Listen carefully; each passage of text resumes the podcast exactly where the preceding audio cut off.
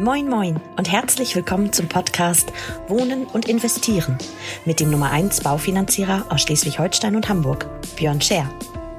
Björn und seine Gäste nehmen dich jede Woche mit auf eine spannende Reise durch das Wunderland der Immobilien- und Baufinanzierungen. Viel Spaß beim Hören. Und wenn du selber Unterstützung brauchst für dein Projekt, dann wende dich vertrauensvoll an Björn und sein Team. So, ihr Lieben, einen wunder wunderschönen guten Morgen wünsche ich euch. Herzlich willkommen zu einer neuen Folge eures Wohnen und Investieren Podcasts mit eurem Björn. Wenn ihr euch ein bisschen wundert, meine Stimme klingt ein bisschen rauchig, ähnlich wie der Typ hier von Du bist sehr, sehr geil. Äh, könnte daran liegen, dass es gestern ein Gläschen rum gab und äh, eine Zigarre gestern Abend sehr spät, äh, was sich jetzt wieder auf meine Stimme niederschlägt. Aber hey, äh, ich bin's trotzdem und ich freue mich, dass ihr wieder eingeschaltet habt. Heute ähm, haben wir ja sozusagen Teil 5 von 6 unserer Miniserie in sechs Schritten zur perfekten Immobilie. Und heute werde ich euch den Kaufprozess ein bisschen näher bringen, also diese Schritte vor der Zusage der Finanzierung. Die haben wir ja, glaube ich, schon ganz gut drauf. Die gehe ich jetzt gleich nochmal durch, logischerweise. Aber letztendlich geht es primär heute darum, euch ein bisschen zu erklären, was passiert eigentlich, wenn man jetzt beispielsweise beim Notar schon saß und den Kaufvertrag unterschrieben hat und wie lange dauert das alles und wann kann ich eigentlich in die Bude und so die typischen Fragen, die ich jeden Tag höre, die werde ich heute ein bisschen versuchen zu erläutern. Also, legen wir los. Als allererstes, ich finde diesen Sound so geil. Als allererstes, ähm, und das, äh, da wiederhole ich mich ja auch fast jede Woche, als allererstes solltet ihr immer, immer, immer euer Budget klären. Also, bevor ihr anfangt, euch über irgendetwas Gedanken zu machen, würde ich immer mir jemanden holen, der fachlich in der Lage ist, euch ein vernünftiges Budget zu berechnen. Ich gehe jetzt also anhand eines Musterkunden bei uns mal vor. Es meldet sich jemand, sagt Björn, ich habe vor, was zu kaufen ähm, ich habe vor, was zu bauen, ich habe vor, was zu projektieren, however, ähm, weiß aber eigentlich gar nicht, was geht. Denkt immer dran, gibt zwei Budgets, einmal das monatliche, also die, die Ausgaben, die wir bei der Bank nachher haben, die Rate und dann das Voluminar, also die Voluminar oder das Volumen an Finanzierung, was wir uns leisten können, wie, darf's, äh, wie teuer darf's Häuschen entsprechend sein. Das nächste, was ihr dann bitte macht, ist ein Konzept aufstellen, zusammen mit eurem Finanzierungsberater, äh, in dem Fall mit mir, und dass ihr guckt, okay, wo, wo kriegen wir noch Förderung und, und, und, also welche Möglichkeiten gibt es da, ähm, noch ein bisschen Zuschüsse sich zu ergattern? Und auf der anderen Seite natürlich überlegt immer, welche Zinsbindung nehmt ihr, das auch wieder einen Einfluss auf den auf den Zins logischerweise nehme ich eine niedrige Tilgung, eine hohe Tilgung, ähm, habe ich vielleicht noch Ersatzprodukte, die ich nebenbei bespare, habe ich eine Riester, habe ich einen Bausparer, kann ich die mit einbauen, macht das überhaupt Sinn, die mit einzubauen? Also ihr merkt schon, ähm, unheimlich viele interessante Dinge, die man da durchgehen kann und deswegen Konzept immer ganz, ganz entscheidend. Aber ihr kennt ja meine Aussage, Konzeption schlägt immer die Kondition.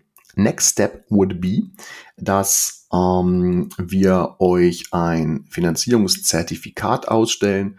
Das ist jetzt rechtlich nicht haltbar, also ist jetzt nichts, wo man sagt, ja, da habe ich schon die Zusage, sondern es symbolisiert zunächst einmal dem Verkäufer respektive der Maklerin, dem Makler oder divers, dass man sich mit dem, ähm, mit dem Thema Finanzierung auseinandergesetzt hat. Es gibt natürlich auch einige also gerade wenn ich Sparkassen und VR-Banken ähm, als Verkäufer, ähm, also es gibt Neubaugebiete, meistens im ländlichen Bereich, da hat halt die VR-Bank ähm, respektive die Sparkasse vor Ort die Vermarktung inne und die verlangen dann immer eine Finanzierungsbestätigung von einer Bank. Habt ihr vielleicht auch schon mal gehört. Sowas können wir Finanzierungsvermittler nicht ausstellen, weil wir sind nicht eine Bank. Gott sei Dank sind wir das nicht übrigens. Aber ähm, dann sage ich auch immer zu meinen Kunden, gut, wenn es jetzt zwingend und überhaupt gar nicht anders geht, dann geht ihr halt kurz zu eurer Hausbank, lasst euch da ähm, eine Finanzierungsbestätigung ausstellen, denn die Hausbank kann das üblicherweise, ähm, weil die eure Finanzen dann dementsprechend kennen. Also da sollte man es hinbekommen und ist auch klar, warum die VR-Banken und Sparkassen das gerne so hätten, dann landet man vielleicht mal bei denen auf dem Tisch, was die Finanzierung betrifft, bin ich jetzt relativ schmerzbefreit. Ähm, weil das noch nie eine Konkurrenz war zum freien Vermittler. Aber es ist halt immer noch so ein mühseliger Step, wo die Kunden halt selber auch sagen, so, boah, äh, müsste doch eigentlich reichen, wenn, die, wenn wir denen hier unseren Kontoauszug zeigen und ein paar Gehälter.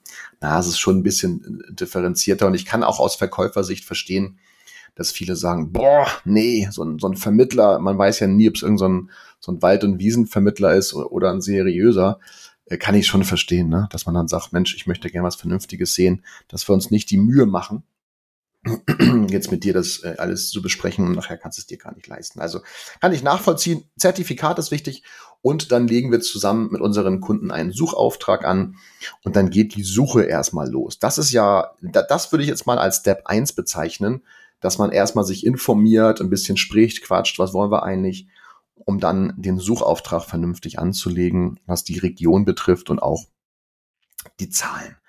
Das, was dann als nächstes abläuft, ist so ein bisschen parallel. Das heißt, man kann ja wunderbar jetzt schon mal beginnen, Unterlagen zu sammeln. Denn ich würde mal sagen, so ja, 75 Prozent der Unterlagen ändern sich ja nicht, beziehungsweise muss man dann vielleicht noch mal aktualisieren. Also nehmen wir mal das Beispiel, was haben wir jetzt gerade? August. Wir haben August diesen Jahres. Ähm, jetzt geht's um Bonitätsunterlagen. Also die Steuer aus 21 oder aus 20, der Steuerbescheid ändert sich nicht mehr. Genauso wie die Gehaltsabrechnung Dezember letzten Jahres. Ähm, Personalausweis ändert sich nicht mehr. Renteninformation 22 wird die gleiche bleiben, ob jetzt heute oder in drei Monaten. Anyway, gibt eh erst nächstes Jahr eine neue. Das sind so Dinge, die kann man alle schon mal wunderbar sammeln oder auch betriebliche Altersversorgung, Verträge, also und, und, und. Dann gibt es natürlich ein paar Variablen, die müssen wir nochmal neu einreichen. Also wenn wir zeitnah kaufen wollen, könnte man natürlich sagen, nimmt man jetzt schon mal die Gehaltsabrechnung vielleicht aus Juni und Juli. Dann müsste man nachher noch August nachliefern, also die letzten drei Gehaltsabrechnungen, bei einigen Banken auch nur zwei. Das sind so Variablen der, entschuldigt, der ist die Zigarre, die will wieder hoch. Der äh, Eigenkapitalnachweis, der muss letztendlich nachher aktuell sein, nicht älter als drei Monate oder bei Depots auch nicht älter als einen Monat. Das sind so Dinge, die müsste man dann nochmal nachreichen, aber alles andere kann man wunderbar vorher schon mal fertig machen. auch gewisse Beratungsdokumente kann man schon mal fertig machen. Es hängt jetzt halt so ein bisschen daran, gibt's da schon ein konkretes Objekt, dann kann man natürlich irgendwie locker 95 Prozent aller Unterlagen schon mal sammeln. Aber ähm, wenn nicht, dann sind es erstmal die Basics, die würde ich immer schon mal sammeln. Umso schneller ist man nachher auch in der Umsetzung. Also Unterlagen schon mal ein paar sammeln und dann, naja, dann geht's ans Besichtigen, nicht wahr? Also jetzt finden wir halt ein paar Buden, online, offline, digital, wie auch immer. Ähm, jetzt fahren wir hin, besichtigen die, nehmen das Zertifikat mit, haben gutes Gefühl oder auch nicht, je nachdem, was dann so entsteht. Und ähm, dann wäre ja logischerweise der nächste Step, dass man dann irgendwann mal den Zuschlag erhält. Das ist ja zwangsläufig der Fall. Wenn ich sehr konkret bin und da Gas gebe, werde ich irgendwann den Zuschlag auch erhalten von den Verkäufern. Und dann gibt man sich zumindest hier oben hanseatisch erstmal die Hand und sagt, okay, Kaufpreis so und so, kann man noch ein bisschen dann äh, feilschen, wenn man es möchte, aber letztendlich Kaufpreis so und so und fertig ist die Laube. So, das heißt, jetzt haben wir den Zuschlag. Der erste Step war, wir haben konkret besprochen, was können wir eigentlich, was wollen wir eigentlich, wir suchen.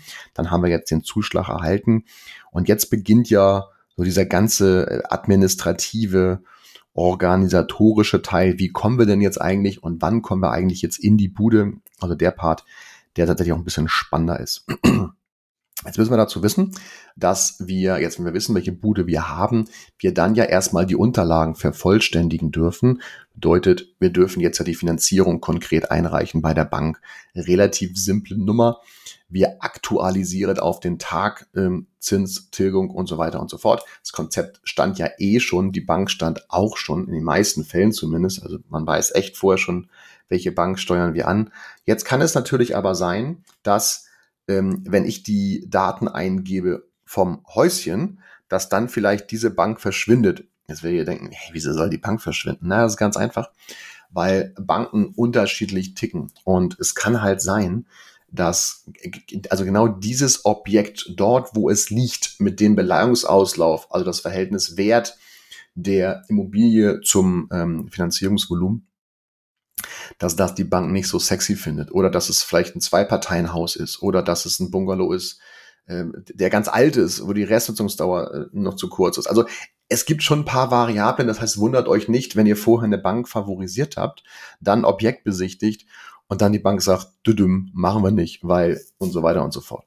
Oder Kapitalanleger, gibt halt auch Banken, die machen nicht unter 50 Prozent Quadratmeter, unter 40 äh, ähm, Quadratmeter oder 30 Quadratmeter. Ähm, auch das ist äh, ein wichtiger Faktor für viele Banken. Aber Gott sei Dank habe ich ein paar mehr im Portfolio oder wir. Dementsprechend finden wir da immer eine wunderbare Lösung. Aber es kann halt sein, dass genau die Bank, die wir vorher favorisiert haben, rausfällt. Nicht schlimm, nehmen wir die nächste. Wir gucken uns also an, welche Unterlagen möchte die Bank jetzt gerne haben, neben der Bonität und den Beratungsunterlagen, welche Objektunterlagen. Das sind so die drei Kriterien, also die drei ähm, Segmente. Bonitätsunterlagen, alles, was zu euch gehört. Objektunterlagen, alles, was zur Bude gehört.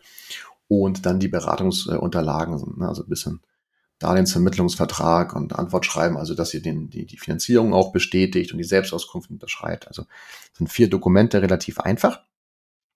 Und dann schicken wir alles zur Bank. Da sind wir natürlich auf den Makler angewiesen, beziehungsweise auch auf den Verkäufer. Das ist meistens eine sehr langwierige Geschichte, alle Objektunterlagen zusammenzubekommen. Da kann ich auch nur wirklich den heißen, heißen Tipp geben. Ähm, sprecht da mit dem Makler sehr direkt, schickt, also das machen wir dann auch in meisten Fällen für unsere Kunden, ähm, wenn die es wollen, dass ich halt gleich auch mit dem Makler kommuniziere und sage, du pass auf, das, das, das, das, das. Und dann, wenn es heißt, nee, gibt es nicht, sage ich, nee, geht nicht, dann geh bitte zum Grundbuchamt, ähm, respektive zum, zum Bauamt, hol dir die Bauakte und zieh dir alle Unterlagen. Oder lass eine Firma kommen, die alles neu erstellt. Also es gibt ein paar Unterlagen, die brauchen wir safe. Aber äh, langes Thema, auch gar nicht so wichtig für heute. Wenn wir alle Unterlagen zusammen haben, schicken wir es also rüber zur äh, finalen Bank und warten dort die Zusage ab. Das ist das erste Mal, wo wir jetzt ein bisschen Geduld haben dürfen. Ähm, auch die Verkäufer, dass wir offen mit denen kommunizieren und sagen, pass auf, dauert je nach Bearbeitungszeit der Bank, das ist total unterschiedlich. Ähm, es gibt Banken, ich hatte gerade eine Finanzierung mit der Allianz zum Beispiel, das waren geschmeidige 30 Tage. Werktage wohlgemerkt. Das heißt, es waren einfach mal geschmeidige sechs Wochen, die wir gewartet haben. War jetzt in dem Fall nicht schlimm, weil es eine Anschlussfinanzierung war, guter Zins, ole ole, aber macht man natürlich nicht, wenn man jetzt schnell eine Zusage braucht.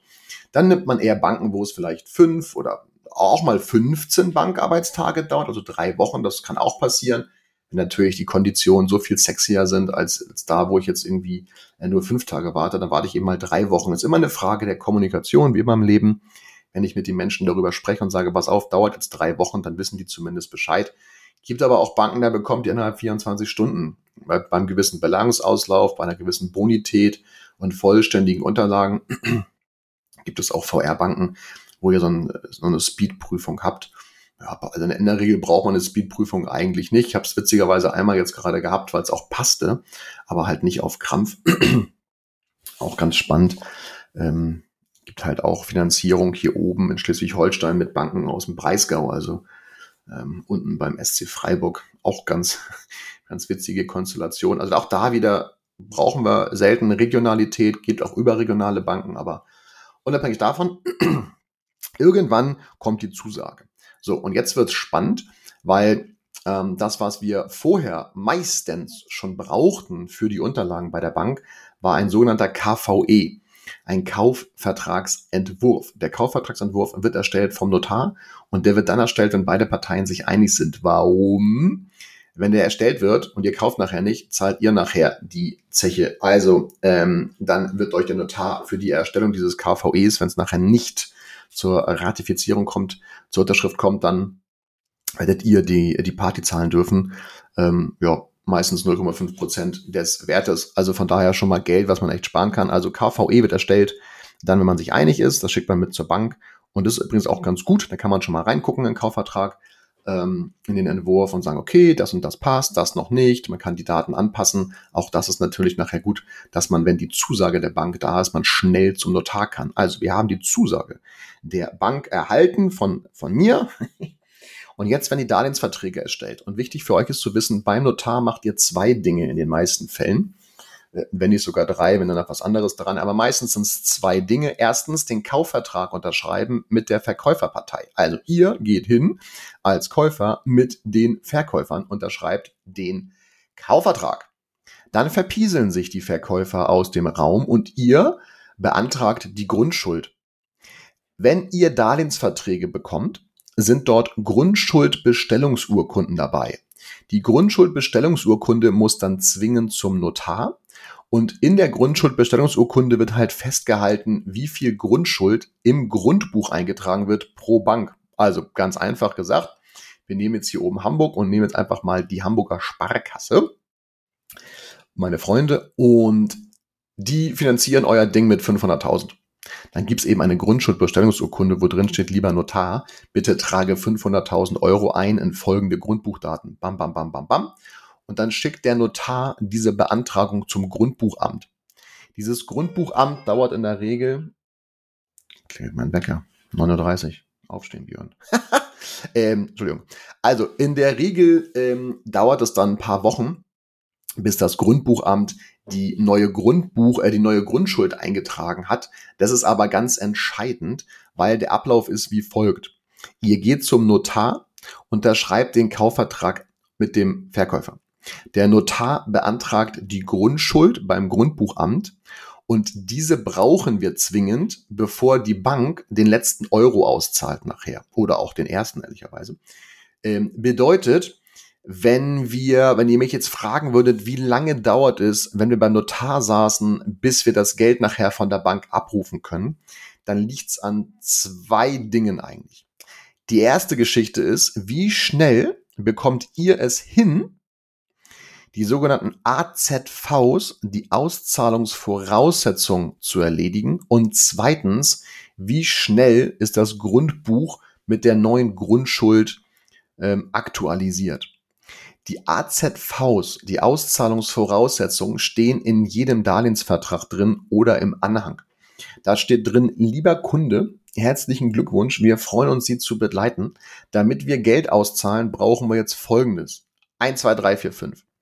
50 Prozent davon sind nur Unterschriften auf dem Darlehensvertrag, auf dem SEPA, eine Legitimation dürft ihr machen, Abtretung von Bezügen und Gehältern und Rückgewehransprüche und hast du nicht gesehen, die Hälfte von werdet ihr auch gar nicht verstehen ohne mich, aber egal, das sind einfach nur Vertragsunterlagen und Anhänge, also nichts, nichts jetzt gravierendes, unterschreiben und zurück. Aber es gibt eben ein paar Unterlagen, ähm, die dürfen wir noch nachreichen. Und unter anderem die letzten beiden Unterlagen, die man in der Regel zur Bank nachher schickt, damit die das Geld auszahlen, ist die sogenannte Fälligkeitsmitteilung vom Notar und der Zahlungsabruf.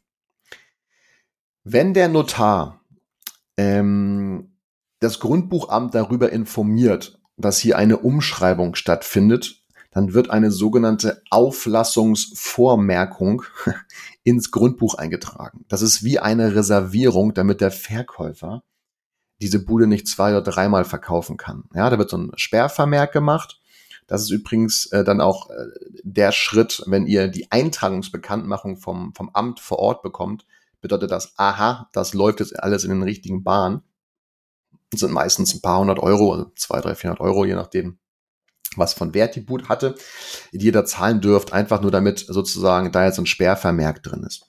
So, dann ist dieses Grundbuch schon mal blockiert für euch und dann wird's nachher umgeschrieben. Und der Notar erlangt Kenntnis über diese Umschreibung vom Grundbuchamt. Der Notar wird dann sagen, so, lieber Käufer, das Grundbuch ist jetzt sauber bereinigt. Ich bestätige, dass ihr dort drin steht. Und hier ist meine sogenannte Fälligkeitsmitteilung. Und in der Fälligkeitsmitteilung steht drin, an wen welcher Betrag ausgezahlt wird. Das bekommt, bekommen die Banken, wenn es zwei oder drei sind, ähm, mit vom Notar geschickt. Ich sage immer, schickt es lieber auch nochmal ähm, zur Bank. Denn in der Fälligkeitsmitteilung steht genau drin, wenn zum Beispiel das Haus, was ihr kauft, noch äh, belastet war mit einer, mit einer, äh, mit einem Darlehen, dann muss natürlich die alte Bank erstmal abgelöst werden. Das heißt auch für euch, ihr schickt kein Geld, also sozusagen nicht alles dem Verkäufer und der macht das mit seiner Bank, sondern nein, wenn zum Beispiel ihr ein Haus kauft mit 500.000 Euro und 400.000 Euro gehen an den Verkäufer und 100.000 Euro noch an die Bank. Dann macht ihr einen Zahlungsabruf fertig. Einmal 100.000 Euro an die Bank direkt und einmal 400.000 Euro an den Verkäufer. Und die Kontoverbindungen stehen auch in der Fälligkeitsmitteilung des Notars. Ich finde es immer geil, dass so witzige Begriffe da genommen werden, womit nachher kein keiner was mit anfangen kann. Ich sage, keep it short and simple. Das ist sozusagen die Anweisung für eure Auszahlung. Ihr wisst, was ich meine. Da steht genau drin, an wen welcher Geldbetrag fließt. Aber die ist halt wichtig, weil damit auch der Bank signalisiert wird vom Notar, ey, Grundbuch, alles sauber. Es ist drin, es passt, ähm, ihr könnt jetzt auszahlen.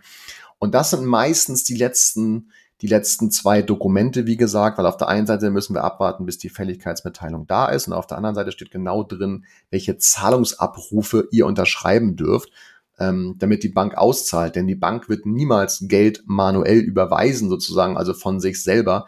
Die werden immer warten, Komma, müssen, Komma, bis ihr es anweist. Also keine Bank überweist Geld, ohne dass ihr es aktiv abholt. Und dann geht's direkt zum Verkäufer und zur Bank, also auch nicht zu euch sozusagen.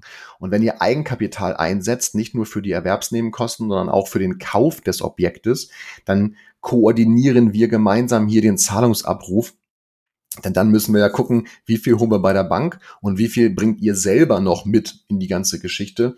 Und basierend darauf kann man dann nachher die Auszahlung koordinieren. Jetzt mal als Beispiel, was wir eben hatten, nehmen wir an, 500.000 ähm, Euro ist Kaufpreis, aber ihr finanziert nur 400. Dann würde man sagen, 100.000 Euro zur ablösenden Bank, 300.000 Euro zum Verkäufer und ihr überweist nochmal 100.000 Euro von euch an den Verkäufer. So ist das gleiche nachher in der Summe. Und so koordiniert man nachher das Ganze. Ne? Also das sind so ein bisschen die Geschichten. Und jetzt die Frage, wie lange dauert es? Also in der Regel sage ich so vier bis sechs Wochen ähm, nach Unterschrift beim Notar. Es kann aber auch schneller gehen. Also auch das hatte ich wesentlich schneller schon erlebt. Aber so vier Wochen im Schnitt ist, glaube ich, eine gute Geschichte. Übrigens die Auflassungsvormerkung, also die Reservierung, die man da einträgt ins Grundbuch, ist nachher auch ähm, Indikator fürs Finanzamt für die äh, Grunderwerbsteuer. Das dauert in der Regel so vier bis acht Wochen nach der Auflassungsvormerkung, dass dann euch der Grundsteuer, also der, der Grunderwerbsteuerbescheid reinflattert ins Haus, was ja, wenn ihr es schon mal gemacht habt oder euch ein bisschen informiert habt, der größte Part der ähm, Erwerbsnebenkosten ist. Seitdem die Makler halbiert wurden auf Käufer und Verkäufer und ihr dementsprechend jetzt irgendwie noch so 3,5 brutto an Kosten dort habt, ähm, ist die Grunderwerbsteuer zumindest mal hier oben in Schleswig-Holstein 6,5 der höchste Part, den wir zahlen dürfen auf den Kaufpreis. Genau, das ist so ein bisschen, das ist so ein bisschen der Ablauf. Also ihr merkt, es ist jetzt nicht alle Welt schwer und ähm, wenn man es mal gemacht hat, ist es nachher auch relativ leicht nachvollziehbar.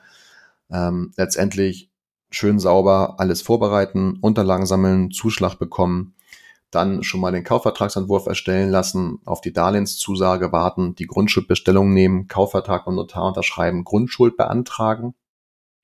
Ihr könnt natürlich das auch in zwei Parts machen. Ne? Also ihr könnt sagen, ich mache heute erstmal nur Kaufvertrags, äh, Kaufvertrag unterschreiben und macht dann in zwei Wochen, wenn die Unterlagen vom, von der Bank da sind, die Grundschuldbestellung. Äh, ich würde es immer versuchen, zeitnah abzuwickeln. Ne? Also gerade auch, wenn ihr Darlehensverträge unterschreibt, 14 Tage Widerrufsrecht, so ähm, wäre schon gut, wenn die ganzen Termine sehr nah beieinander liegen, dass ihr einfach auch wisst, ey, wenn irgendwas schief läuft, nicht, dass da irgendwelche Fristen abgelaufen sind und ihr jetzt nachher einen Darlehensvertrag habt, aber kein Objekt oder äh, ein Objekt und kein Darlehen. Also das wäre immer so ein bisschen semi. Aber da achte ich auch drauf, äh, da achtet mein Team drauf und ich glaube, jeder andere seriöse Berater da draußen tut es genauso, dass man da euch an die Hand nimmt und euch begleitet bei der ganzen Geschichte.